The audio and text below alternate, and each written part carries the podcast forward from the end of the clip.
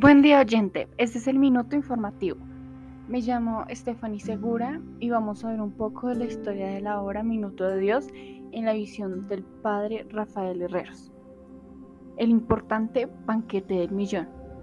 En el año 1961 se dio lugar a una de las celebraciones más importantes de la obra Minuto de Dios, que buscó ayudar a los más vulnerables en un banquete que se reuniría la solidaridad sin ánimo de lucro.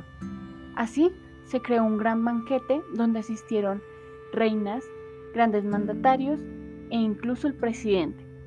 Cada uno de los invitados dio su aporte y al final recaudaron un millón de pesos.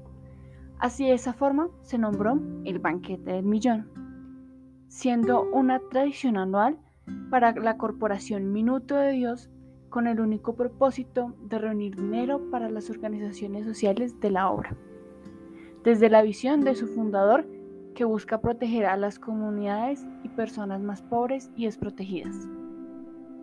En el año 1971 se adopta la costumbre del pan y el vino como simbología de la última cena de Jesús, la cual busca hacer impacto social en un millón de familias.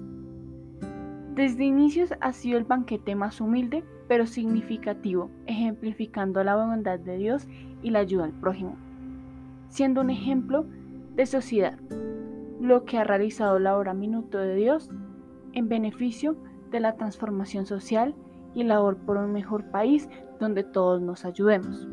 Nos despedimos y los invito a escuchar otros podcasts, pero antes, ¿qué les pareció la historia del banquete del millón? ¿Se animarían a participar de este? Coméntenlo por sus redes, como también otros datos curiosos que no se sepan de esta tradición. Buen día, esto fue Minuto Informativo.